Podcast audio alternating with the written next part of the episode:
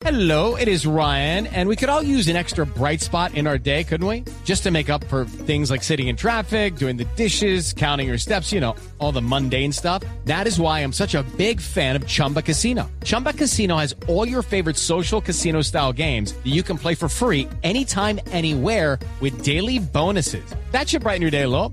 Actually, a lot. So sign up now at chumbacasino.com. That's chumbacasino.com. No purchase necessary. BGW. Void were prohibited by law. See terms and conditions. 18 plus. les tengo invitado, porque resulta que hay una nueva convocatoria para que puedan estudiar, ir a la universidad más de 9 mil jóvenes en Bogotá.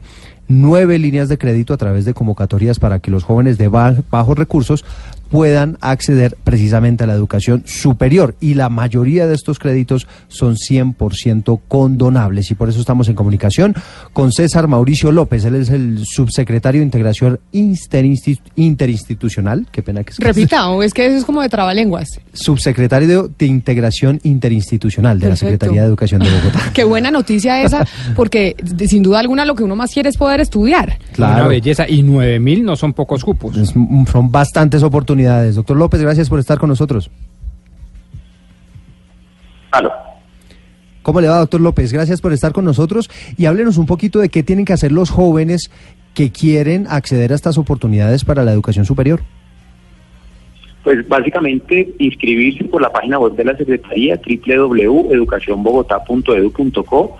Allí se publican a medida que van saliendo las convocatorias de las diferentes líneas eh, los requisitos y por allí pueden acceder a la información y postularse. Cabe aclarar que nosotros tenemos 10 líneas en las que se pueden postular. Por ejemplo, tenemos una línea para población víctima, una línea exclusiva para estudiantes de la localidad de Ciudad Bolívar, una línea específica para educación técnica y tecnológica. Depende mucho de las características de las, de las personas y de los intereses que tengan. Pero, pero entonces, ¿cómo funciona? Es decir, digamos, acá eh, Pombo, Eduardo y yo queremos acceder al crédito y queremos estudiar. ¿Qué es lo que tenemos que hacer y qué tenemos que tener en cuenta? Mira, cuenta que ser egresado de un colegio puede ser público o privado del distrito. Ese es el primer requisito porque pues son recursos de la ciudad con los impuestos de los bogotanos. Tener eh, un resultado, haber presentado la prueba de Saber 11, la famosa prueba del ICFES, tener el resultado. No necesariamente un puntaje. El haberla presentado ya nos habilita para postularse. Ya depende de contra cuántos estudiantes esté compitiendo, por así decirlo, y los puntajes que hayan obtenido, pues claramente estas, estas becas, estos créditos beca eh, privilegian el mérito académico.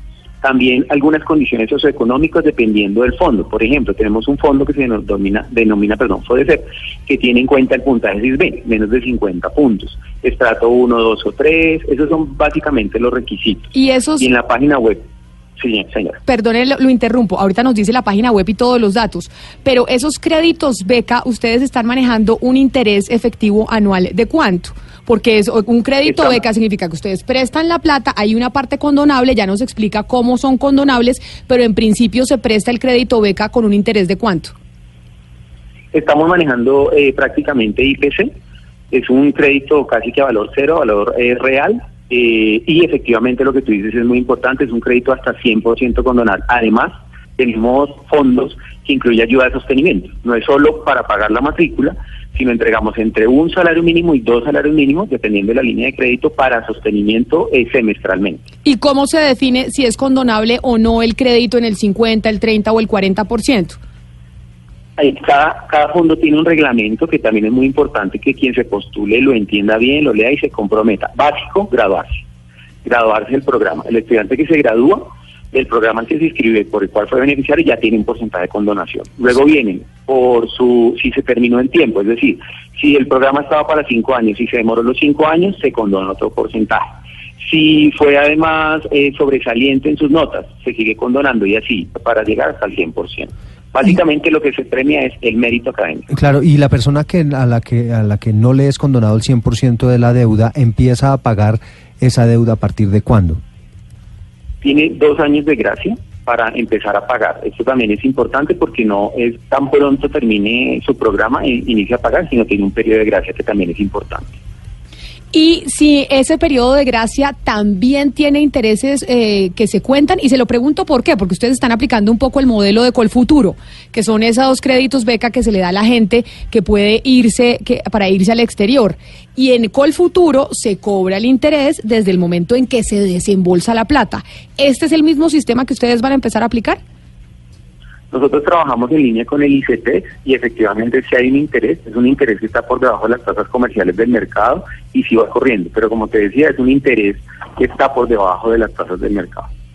Bueno, pues es César Mauricio López, subsecretario de Integración Interinstitucional de la Secretaría de Educación de Bogotá. Doctor López, gracias. Vale, muchísimas gracias a ustedes. Ya saben ahí que hay créditos y que si usted es destacado académicamente puede hacer uso de esos créditos para estudiar, que es el sueño que tenemos muchos. Y si usted dice este cargo así de corrido, también tiene ahí un.